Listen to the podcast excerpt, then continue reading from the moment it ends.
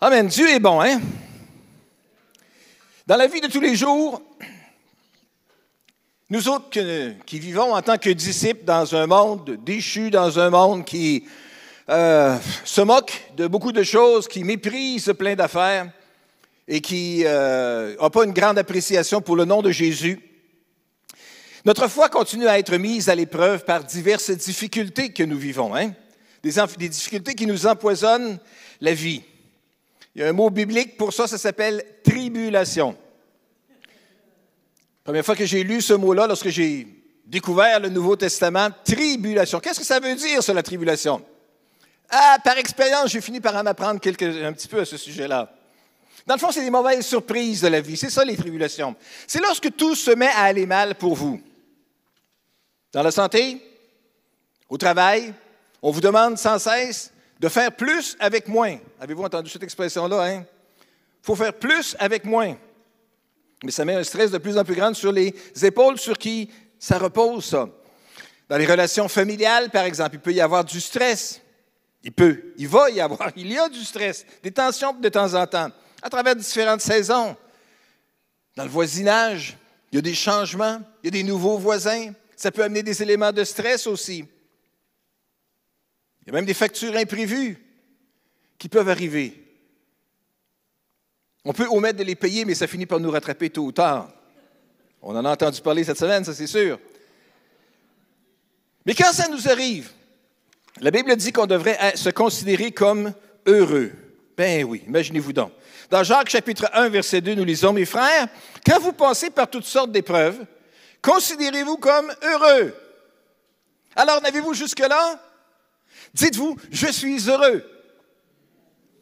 Hey, depuis là, pas si longtemps, on chantait Je suis heureux car Jésus m'a sauvé. Je savais qu'il y en avait qui continueraient. Dans son amour, il m'a tout pardonné. Voilà pourquoi je me mets à chanter Je suis heureux car Jésus m'a sauvé. Simplement juste réaliser la grandeur de ce salut merveilleux que Jésus nous a accordé. Ça peut euh, soulager bien des cœurs brisés et des tristesses. Mais ça n'enlève pas la tristesse, ça n'enlève pas les épreuves. Mais Jean l'apôtre dit, considérez-vous comme heureux, verset 3, car vous le savez, la mise à l'épreuve de votre foi produit l'endurance. Voyez-vous, l'épreuve ou la tribulation peut avoir une raison. Il y a un but à tout ça pour lequel ça peut se retrouver dans notre vie. C'est que ça peut nous servir à développer de l'endurance ou de la patience, comme ça nous dit dans une autre traduction. Pierre, l'apôtre, dit, mes chers amis, Pierre, 1 Pierre chapitre 4, verset 12, mes chers amis, vous avez été plongés dans la fournaise de l'épreuve. Ce n'est pas juste des petites épreuves, c'est la fournaise. Hein, c'est vraiment intense. N'en soyez pas surpris. Hmm. Quand ça se met à aller mal, la réponse naturelle, c'est qu'est-ce que j'ai fait? Pourquoi ça m'arrive à moi? Pourquoi c'est juste à moi que ça arrive, ces affaires-là? Pourquoi les autres la vie est tellement toujours facile pour eux autres. Pourquoi? Moi, c'est toujours du trouble que j'ai? Pierre dit, lorsque vous êtes plongé, puis que ça arrive, puis que ça commence à chauffer pas mal, soyez pas surpris comme s'il vous arrivait quelque chose d'anormal. Soyez pas surpris. Et pourtant, on peut, être, on peut vivre des tribulations. Nous vivons des tribulations. Il y a des épreuves, il y a des tensions sociales. Nous sommes tous témoins de la montée de la violence partout sur les réseaux sociaux notamment, qui sert peut-être justement à alimenter dans une certaine mesure ces discours-là aussi? Des discours qui sont durs, qui sont méchants, qui se font souvent sous le signe de l'anonymat. Hein, on ne sait pas c'est qui, on ne sait pas l'adresse de cette personne-là qui affirme telle chose. Mais je te dis qu'il poivre pas à peu près telle ou telle ou telle personne qui ose prendre telle ou telle décision. Vous savez, puis vous avez toutes sortes d'exemples de ça, des choses dramatiques qui peuvent se passer. C'est dur, puis c'est rough sur les réseaux sociaux. Je m'évite une partie de ce poivre-là et de cette difficulté-là et de cette intensité-là en n'ayant pas de compte Facebook. Si vous cherchez Paul Corriveau sur Facebook, vous ne l'aurez pas. Il ne faut jamais dire jamais, alors je ne voudrais pas dire jamais, mais jusqu'à ce jour, j'ai résisté à la, à la tentation d'être un, un Facebookeux. Ça m'a permis de me concentrer peut-être sur les choses plus importantes, peut-être, peut-être, ou peut-être pas. Mais sur les réseaux sociaux, c'est là que ça se passe. Hein. Facebook n'a pas l'exclusivité des, discours haineux, des discours durs ou des discours méchants. Mais de temps en temps, peut-être c'est une bonne idée justement de fermer. Hein? La montée de la violence partout, dans les familles. On est sans cesse renversé en entendant parler de plus en plus de féminicide. C'est épouvantable. Ça n'a pas de bon sens.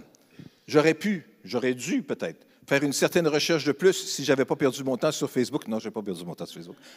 J'aurais pu faire peut-être une recherche de plus pour découvrir les statistiques concernant la montée du féminicide, mais pas besoin de montrer des chiffres qui sont en croissance. On le sait, on en entend parler tellement de plus en plus. Et même pour toutes les autres femmes qui ne sont pas tuées, mais qui ont peut-être été brassées, battues, frappées, intimidées, combien de plus il peut y en avoir? Dans nos rues, de plus en plus, euh, les gens commencent à être inquiets.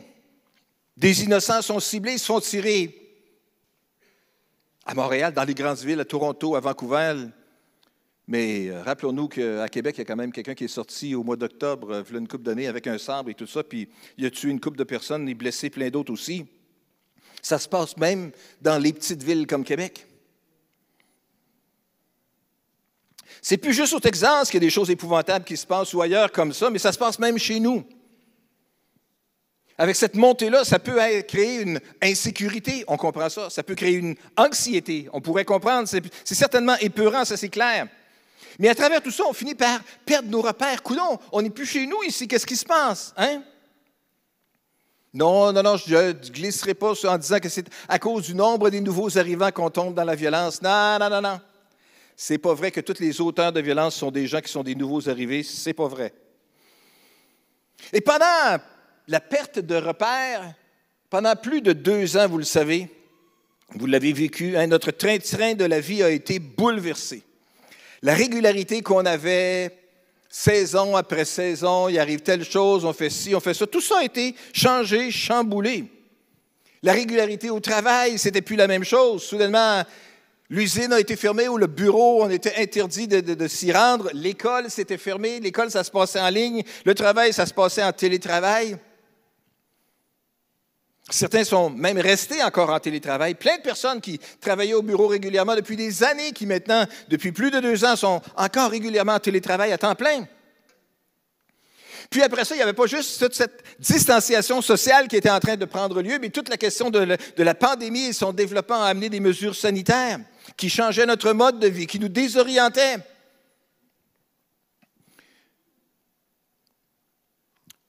Je me rappelle d'avoir été dans, un magasin à un moment donné pendant cette période de pandémie avec Christine, puis euh, juste à, l'entrée d'un grand magasin, il y avait de ces, ces places où on, on pose la main pour avoir du savon, puis en tout cas se laver les mains, tout ça, pour se désinfecter, puis être sûr qu'on n'infecte pas personne dans le magasin. Bref, c'était juste là dans l'entrée. Puis on voit soudainement une mère qui arrive avec sa petite fille, une petite fille de, ah, écoute, peut-être 18 mois, quelque chose comme ça, deux ans maximum, tu sais, qui marchait, mais pas trop solide encore, là. La première chose qu'a fait la petite fille en arrivant, c'est que tout de elle s'en va à l'endroit, puis elle met la main comme ça, puis tout. Puis je me dis, my, my, my, my, Elle, tout ce qu'elle a connu dans sa vie quand elle arrive dans un grand magasin, c'est tendre la main pour se désinfecter les mains, parce qu'il y a un dangereux microbe alentour. C'est insécurisant. À deux ans, c'est pas ça que je pensais quand j'allais dans un magasin. Qu'est-ce que je peux avoir pour une scène noire? C'était ça qui m'intéressait peut-être quand j'étais tout petit. Ma grand-mère paternelle, très généreuse, gardait un petit pot, euh, un petit contenant de bois dans son armoire, deuxième, troisième étage dans sa cuisine. Et puis elle avait des sous noirs là-dedans. La jeune génération ne saurait même pas qu'est-ce que c'est des sous noirs parce que ça n'existe même plus en circulation aujourd'hui. Mais dans le temps, ça avait une certaine valeur et je présume que pour ma grand-mère, qui avait dû vivre la Grande Dépression et tout ça, ça avait encore plus de valeur. Puis quand on allait la voir, ben, elle, elle allait des fois dans son armoire, puis elle prenait une scène, puis elle me donnait une scène. Hey, quel bonheur! J'ai eu une scène. Hein? Les jeunes sont pas mal plus exigeants aujourd'hui quand ils viennent voir leurs grands-parents. Une scène noire, ça fait plus la job maintenant. Mais tout ça pour dire que quand, le monde a tellement, tellement, tellement changé. Oui, mais toi, Pasteur Paul, t'es rendu tellement vieux, c'est sûr, tu nous reparles des choses des 1900, mais oui, c'est ça. Mais vous verrez que la vie fera son œuvre aussi dans votre vie, que vous expérimenterez aussi ce bonheur-là à un moment donné de voir comment que le monde est en train de changer continuellement. C'est ça l'idée. Et ça finit par nous désorienter. Dans la vie de l'Église, c'est la même chose. Plus rien n'a été pareil à partir du moment où le mois de février ou mars 2020 est arrivé. Ring, hein, puis que soudainement, tout est fermé. Les réunions en ligne, et puis il fallait inventer parce qu'on n'avait jamais fait ça auparavant. Puis après ça, lorsqu'on finit par se réunir, on se réunit en groupe limité, puis là, il fallait prendre des inscriptions, puis là, il fallait faire ça avant, avant, avant, telle heure, tel jour, pour être capable d'avoir le privilège de pouvoir aller à l'église. Puis encore là, on était juste un tout petit groupe. On s'est perdu de vue pendant longtemps. Puis c'est ça pour l'Église, pour notre vie à nous autres comme assemblée. Mais c'est vrai dans les vies de famille aussi. Vous vous souviendrez que les périodes de fête normales autour de l'heure de Noël, et puis échange, et partage, et bon temps, bon repas ensemble, tout le monde est heureux de se voir. Ça fait une couple d'années qu'on n'a pas vu ça. Une soirée du jour de l'an à jaser avec les mononcles et les matantes et tout ça, c'est. Ça désoriente, on a perdu nos repères. Puis maintenant, on doit se remettre d'aplomb. C'est ça l'idée. On doit se recalibrer. Je dirais même qu'on doit être spirituellement réinitialisé. Oh, j'ai dit le mot. Être réinitialisé. La grande réinitialisation spirituelle. En fait, je n'ai pas peur de le dire qu'on a vraiment besoin de restarter la patente, de resetter notre, ah, notre fonctionnement spirituel à l'intérieur parce qu'on a été bousillé pendant une couple d'années. On a besoin d'entendre l'appel de Dieu à se reconsacrer pleinement. Reconsacrer pleinement nos vies à Christ. Comme on a chanté tantôt, je veux être saint, juste saint. Juste être capable de glorifier ton nom, Seigneur, que tu prennes toute la place dans ma vie. On a besoin d'une réinitialisation spirituelle. On a besoin d'écouter les conseils sages de l'auteur de l'Épître aux Hébreux. Il faut dire que la lettre aux Hébreux a été écrite à des gens qui faisaient face à de l'opposition importante et qui euh, comme un vent fort de face qui leur arrivait, puis ils devaient résister à ça. Puis en fond, ils étaient tentés de juste revirer de bord, puis de s'en aller dans le sens du vent, et puis de retourner en arrière, de s'éloigner de la foi. La foi en Jésus, c'était trop euh, traumatisant pour eux autres. Ça soulevait trop d'opposition dans leur entourage, dans la société, dans la famille. Donc, je vais retourner, puis je vais juste me contenter d'être un, un bon, pur juif.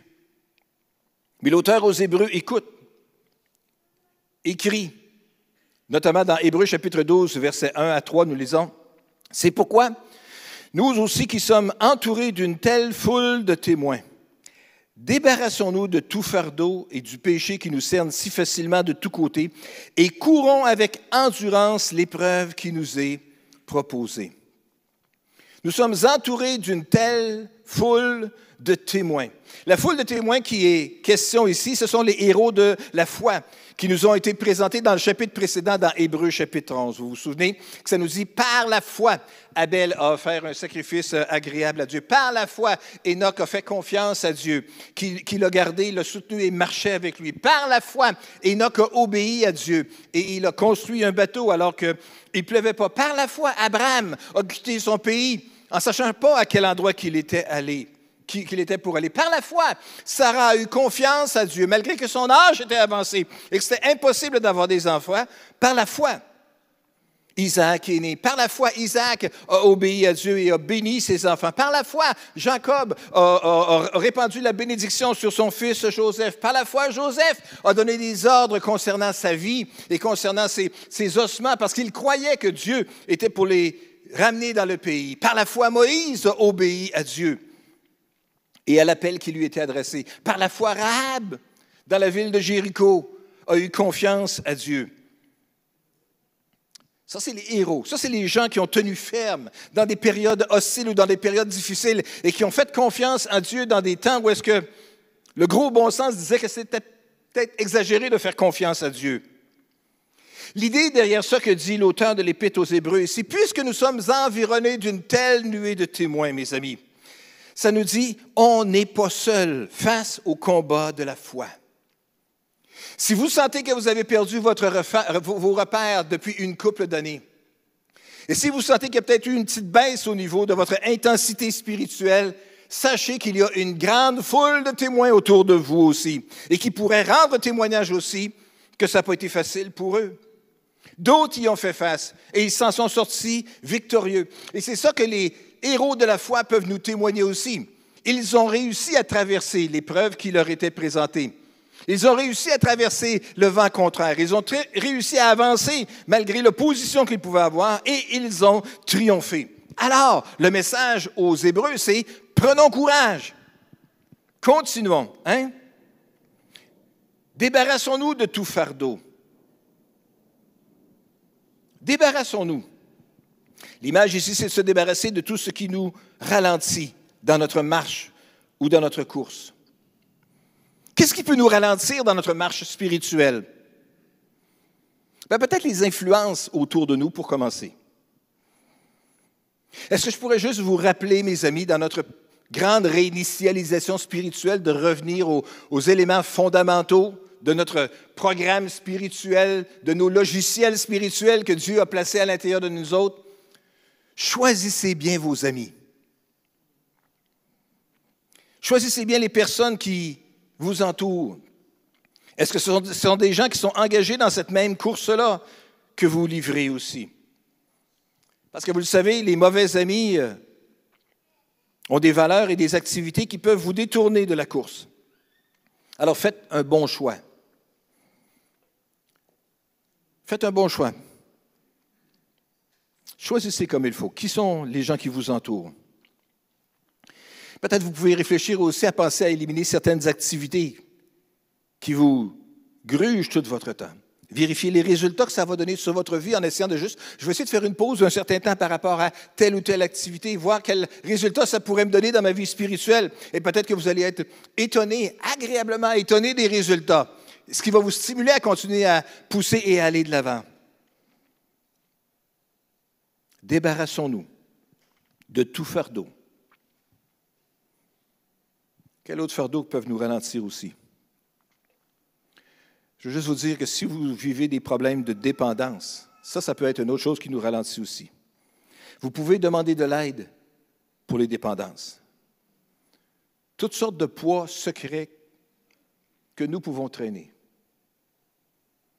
Des poids tels que la pornographie, le jeu, la dépendance à l'alcool ou aux drogues, je veux simplement vous dire que pour les chrétiens, les croyants, il y a un groupe de soutien qui existe qui s'appelle Croissance, qui offre un programme en 12 étapes, le programme des 12 étapes des AA, mais qui, euh, qui, et qui sont 12 étapes vers la délivrance, mais dans un contexte chrétien évangélique. Et que c'est offert, c'est gratuit, c'est possible, c'est ici.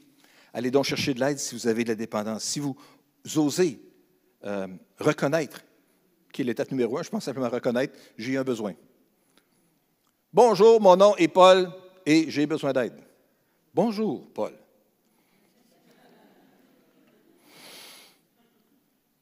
Sérieusement, lorsqu'on a des difficultés ou des problèmes de dépendance, il, peut, il y a de l'aide qui est possible. Et peut-être qu'on a besoin d'aide quand on n'est plus capable par ses propres forces. Mais continuons à aller de l'avant. Et c'est ça que l'auteur de l'Épître aux Hébreux dit, débarrassons-nous de tout fardeau qui hein, nous empêche d'avancer et courons avec endurance. Verset 2, gardons les yeux fixés sur Jésus. Gardons les yeux fixés sur Jésus.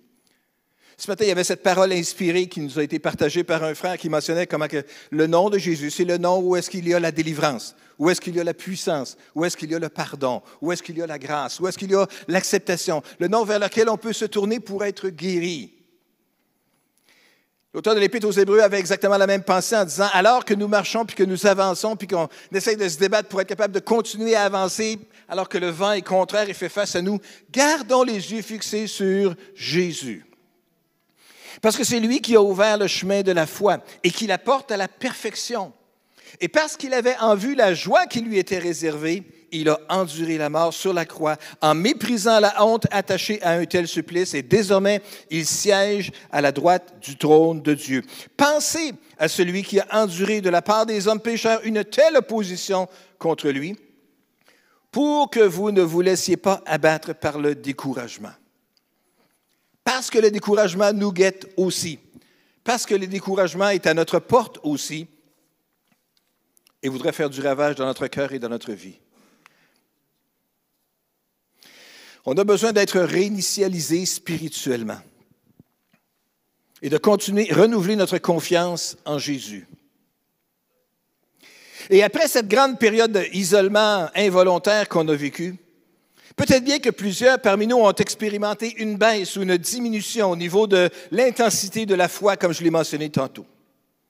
On a peut-être bien été ébranlé dans notre confiance en Dieu, ou dans son Église, ou dans son royaume.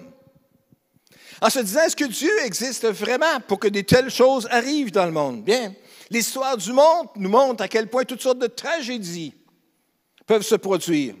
Toutes sortes de guerres, toutes sortes d'atrocités peuvent se produire dans le monde. Toutes sortes de conditions de maladies peuvent se répandre d'une façon incroyablement rapide dans le monde aussi et faire des ravages incroyables. Et lorsqu'on est ébranlé comme ça, peut-être un peu dans notre conviction, ça nous montre juste à quel point cet état de fait exige une réinitialisation spirituelle. C'est un moment critique et une opportunité vitale pour se reconsacrer à Christ. Et je veux juste vous dire ce matin que si c'est un peu l'état dans lequel vous vous sentez, il y a moyen de s'en sortir. Les circonstances difficiles peuvent nous servir de tremplin pour apprendre quelque chose, pour apprendre mieux.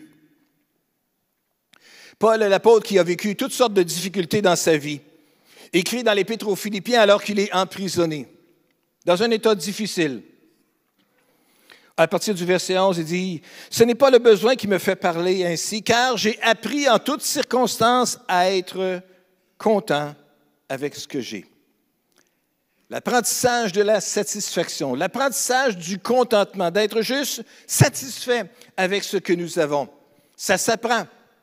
Et les deux mots importants que, l'apôtre Paul euh, écrit ici, inspirés par le Saint-Esprit, c'est j'ai appris. J'ai appris à être content. J'ai dit deux mots, j'aurais dû dire deux expressions peut-être plutôt. Hein?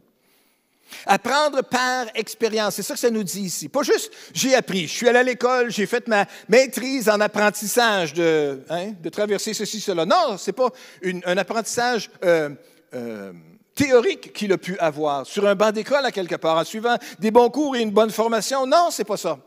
C'est l'apprentissage par expérience. Et Paul il a traversé plusieurs difficultés et périodes difficiles dans sa vie pour apprendre à être content, apprendre à être satisfait. Comme j'ai mentionné, quand il écrit l'Épître aux Philippiens, il est emprisonné. Il est en prison. Il a appris qu'est-ce que c'est d'être en prison. Moi, je ne sais pas qu'est-ce que c'est d'être en prison. J'ai vu des films sur qu'est-ce que c'est d'être en prison ou comment se sortir de prison. N'ai jamais expérimenté qu'est-ce que c'est l'isolement d'être en prison, la routine que c'est d'être en prison, le danger qu'il y a d'être en prison. Je sais qu'il y en a quelques-uns qui savent qu'est-ce que c'est. Savent par expérience qu'est-ce que c'est. Puis ils veulent plus y retourner. Ce qui est une bonne chose. Mais Paul savait qu'est-ce que c'est d'être emprisonné. Savait qu'est-ce que c'est d'être abandonné. Savait qu'est-ce que c'est de vivre une situation de conditions de hygiène pénibles. Mais son bonheur ne dépendait pas des circonstances et du confort qui l'entouraient ou ne l'entouraient pas, ou des choses qui étaient là ou qui n'étaient pas là. Sa joie provenait de quelque chose de plus profond, de quelque chose au-dessus, à part de la pauvreté ou de la prospérité. J'ai appris à être content.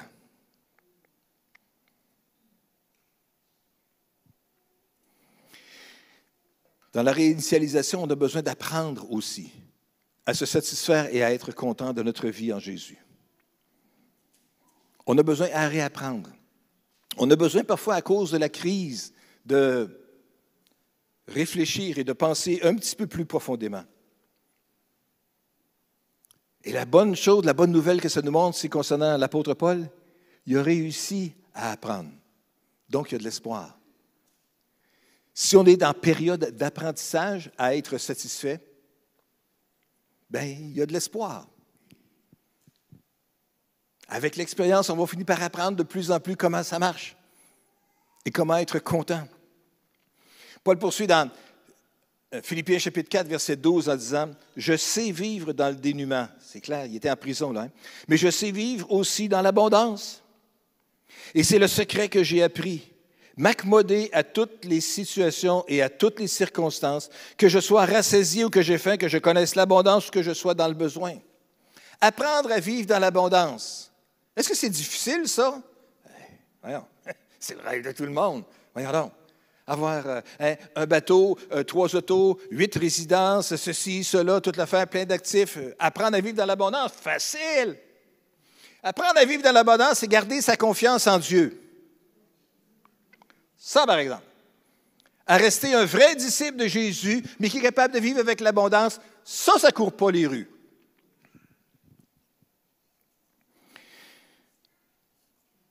Ça ne veut pas dire de faire exprès pour rester pauvre, puis de faire toutes sortes de mauvais choix. Non, on peut certainement chercher à améliorer notre sort, puis c'est correct, c'est bien aussi. Mais apprendre la satisfaction avec ce qu'on a. Amen. J'ai appris en toutes circonstances à être content avec ce que j'ai. Après avoir dit et réfléchi là-dessus, tout ça, Paul poursuit au verset 13 et dit, Je peux tout grâce à celui qui me fortifie. Hmm. Ça fait combien de temps que vous avez pas mis ce verset-là sur la porte du réfrigérateur dans la maison chez vous? Ou sur euh, le miroir peut-être dans la salle de bain? Des endroits où vous regardez régulièrement. Hein? Philippiens chapitre 4, 13. Philippiens 4, 13. À la maison, si vous prenez des notes, Philippiens 4, 13. Hein? Vous pouvez pas juste écrire la référence, mais le contenu. Je peux tout grâce à celui qui me fortifie. Je serai capable de faire face à la journée aujourd'hui. Je serai capable de faire face aux difficultés qui se présentent aujourd'hui. Je serai capable de faire face à l'examen que j'aurai à compléter aujourd'hui. Je serai capable de faire face à la mission que le patron m'a confiée aujourd'hui ou à l'impossible mission qui m'a été demandée. Je peux tout grâce à celui qui me fortifie. En vivant une réinitialisation spirituelle et une dépendance nouvelle sur Dieu. Rapidement ce matin, comment peut-on se réinitialiser spirituellement? Et comme disait l'autre, je suis content que vous posiez la question. J'ai quatre, cinq petites réponses rapides et simples pour vous. Comment vivre une bonne réinitialisation spirituelle? Comment se remettre sur, se rebrancher quelque part sur le reset spirituel? Me ramener dans des conditions de euh, fonctionnement optimal dans ma vie spirituelle après une grande période où tout a été chamboulé et plein de virus ont pu rentrer à l'intérieur de l'ordinateur, de mon ordinateur spirituel. Comment réinitialiser tout ça? Un, Développer une bonne relation avec Jésus. C'est le début, c'est la fin, c'est ça tout le long, c'est ça qui va nous garder. Développer une bonne relation avec Jésus fondée sur la grâce, par la foi. Je relis encore le passage d'Éphésiens chapitre 2, versets 8 et 9. Car c'est par la grâce que vous êtes sauvés par le moyen de la foi. Et cela ne vient pas de vous, c'est un don de Dieu. Ce n'est pas le fruit d'œuvre que vous auriez accompli. Personne n'a donc de raison de se vanter. C'est par la grâce que nous sommes sauvés, par le moyen de la foi. La base de notre relation avec Jésus, c'est son amour pour nous. La raison pour laquelle on peut croire en Jésus, c'est parce qu'il a offert sa vie en sacrifice pour nous, afin que Dieu puisse nous accepter dans sa famille nous adopter dans sa famille céleste, parce que Jésus a payé le prix de notre rédemption, de notre salut, parce qu'on ne pouvait pas le payer par nous autres mêmes, parce que Jésus a versé son sang. Il nous l'offre par sa grâce. Pure bonté, pure générosité. Alors, quand on veut réinitialiser spirituellement, on a besoin de ramener les choses à l'essentiel, à l'essentiel, au cœur même de l'affaire.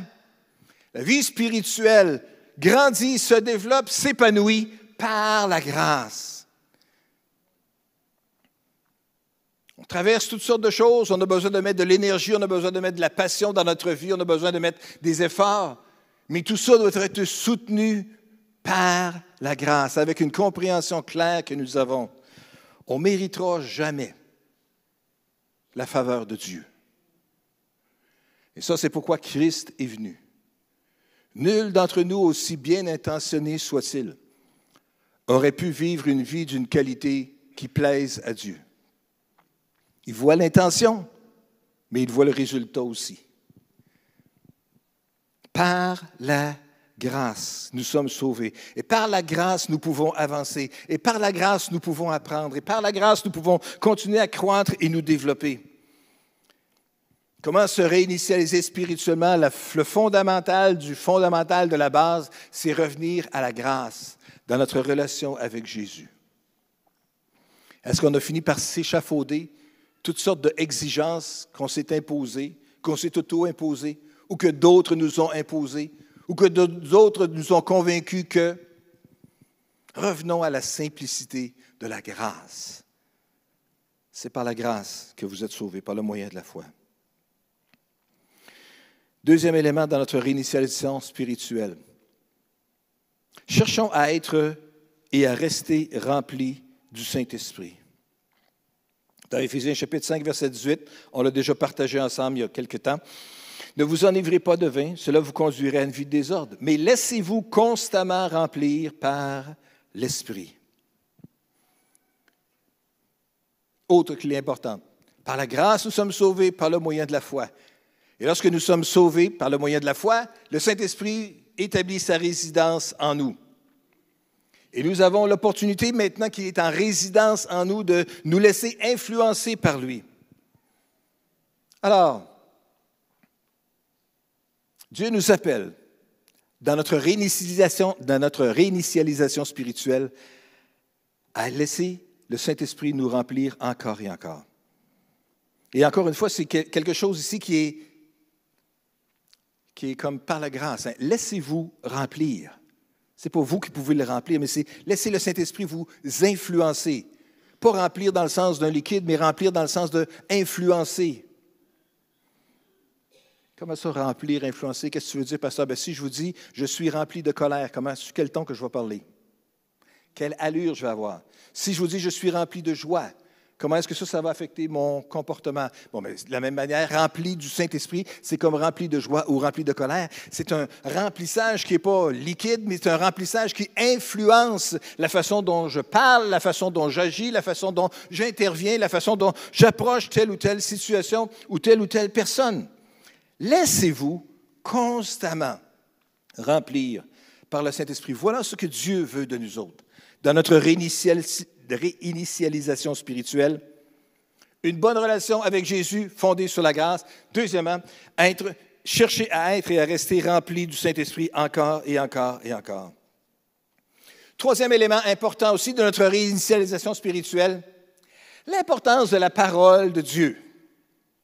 Le psaume chapitre 1, verset 1, il n'est pas dans les, dans les versets euh, Jacinthe. Tout le monde le connaît par cœur, le psaume 1, verset 1. Hein? Heureux l'homme qui ne marche pas selon le conseil des méchants, qui ne s'arrête pas en compagnie des moqueurs et qui ne s'assoit pas. Hum, j'en ai manqué un, j'en ai loupé un. C'est ça, vous comprenez l'idée qui ne marche pas en compagnie, qui ne s'assoit pas, et puis euh, c'est ça, qui ne se laisse pas influencer par les autres autour de lui, c'est ça, mais qui trouve son plaisir dans la loi de l'Éternel. Psaume chapitre 1, verset 2, nous lisons, Toute sa joie, il la met dans la loi de l'Éternel qu'il médite jour et nuit. On doit être dirigé par la parole, mes amis. Heureux l'homme qui ne marche pas, qui ne s'arrête pas et qui ne s'assoit pas. Voilà, c'était ça les trois termes. Parce que voyez-vous, euh, le psaume 1 est écrit, s'adresse et chanté par Israël. Israël était un peuple unique, un peuple qui était séparé, mis à part, saint. Il vivait au milieu d'autres nations, mais il ne devait pas se laisser contaminer par eux. Et c'est la même chose pour le peuple de Dieu. Aujourd'hui, nous vivons dans un monde, mais nous ne sommes pas du monde. Nous devons vivre ensemble des gens d'autres croyances, mais nous devons rester ce que nous sommes. Nous devons avoir une bonne attitude vis-à-vis des gens qui sont différents de nous. Mais on ne devrait pas se laisser influencer dans nos croyances par ce qu'ils sont. Nous devons nous méfier de l'amitié du monde. Ça ne veut pas dire d'être baboune et de s'isoler puis de faire des barricades autour de nos maisons pour éviter tout contact avec les gens. Non. Mais la Bible dit n'aimez pas les mondes ni les choses qui sont dans le monde. Parce qu'il nous est possible de si facilement glisser dans le péché, la désobéissance de plus en plus. Si on suit les mauvais conseils, alors on, va, se, tenir avec des gens qui seront de mauvaise compagnie et finalement, au bout du compte, vous vous assoirez avec le mauvais groupe. On a besoin d'être réinitialisé dans notre vie spirituelle pour se repositionner spirituellement vis-à-vis la parole. On doit être ravi par la parole. Toute sa joie, il la met dans la loi de l'Éternel qu'il médite jour et nuit. Qu'il médite, c'est un, terme euh, hébreu qui est utilisé aussi au temps imparfait, qui parle d'une pratique qui demeure, une pratique qu'il continue à méditer. Heureux l'homme parce que pendant le temps qu'il médite la parole, pendant le temps qu'il réfléchit à la parole, bien, il est influencé par la parole. Ça l'occupe ses pensées.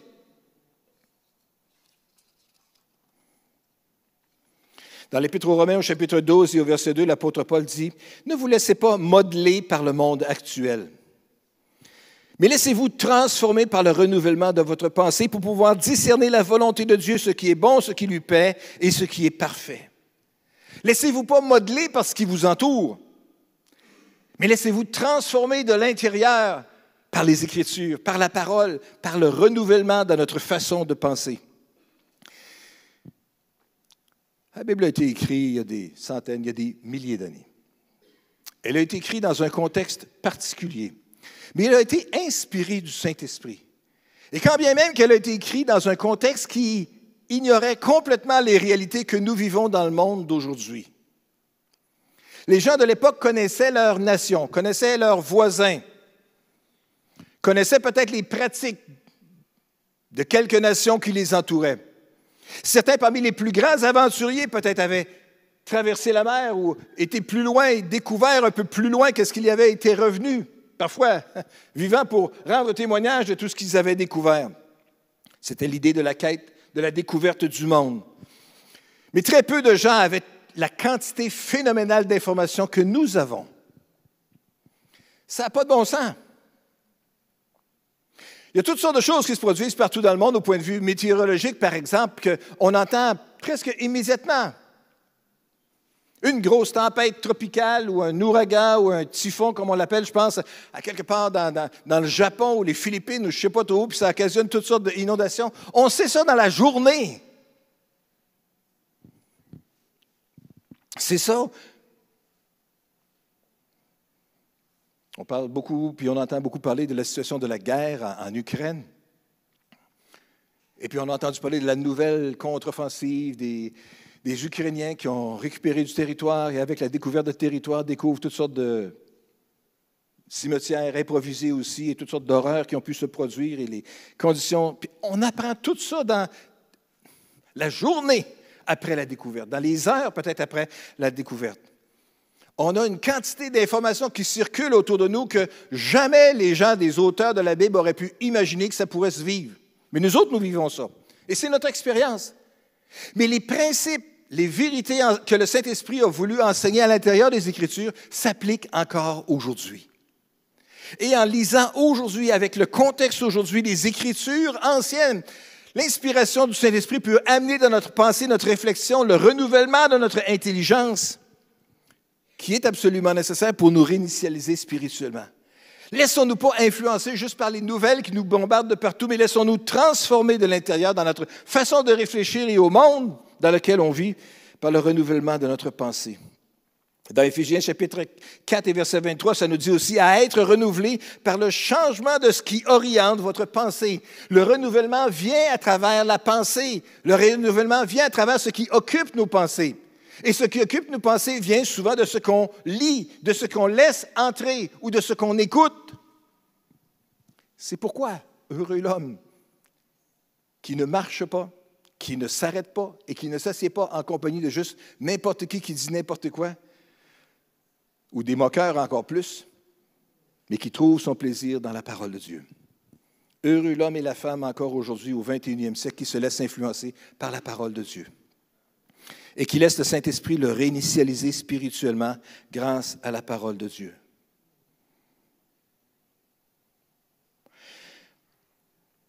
Se laisser réinitialiser par le développement d'une bonne relation avec Jésus qui est fondée sur la grâce Deuxièmement, en cherchant à être et à rester rempli du Saint-Esprit. Troisièmement, en étudiant, obéissant et partageant la parole autour de nous et en se laissant influencer par la parole. Quatrièmement, en se reconnectant avec les autres membres du corps de Christ. Se connecter par Internet, se connecter en présentiel, c'est une coche au-dessus. Je ne veux pas tanner ou écœurer les gens euh, qui sont en ligne, mais je veux juste vous dire que c'est pas mal mieux en vrai se reconnecter avec les autres membres du corps de Christ. Dans Éphésiens chapitre 4, versets 11 à 13, nous lisons, Dieu a fait des dons, certains comme apôtres, les autres comme prophètes, les autres comme évangélistes et d'autres comme pasteurs et enseignants. Il a fait don de ces hommes pour que ceux qui appartiennent à Dieu soient rendus aptes à accomplir leur service en vue de la construction du corps de Christ. Et ainsi, verset 13, nous parviendrons tous ensemble à l'unité de la foi et dans la connaissance du Fils de Dieu, à l'état d'adulte spirituel, à un stade où se manifeste toute la plénitude qui nous vient de Christ. Dieu nous appelle à parvenir tous ensemble, alors que nous sommes réunis dans une maturité spirituelle et à devenir des adultes spirituels. Pas juste des croyants, pas juste des gens qui croient par la grâce et qui croient dans le salut par la grâce en Jésus. C'est bien, c'est merveilleux, mais après, il faut croître dans la grâce, approfondir notre marche avec Jésus, se laisser réinitialiser spirituellement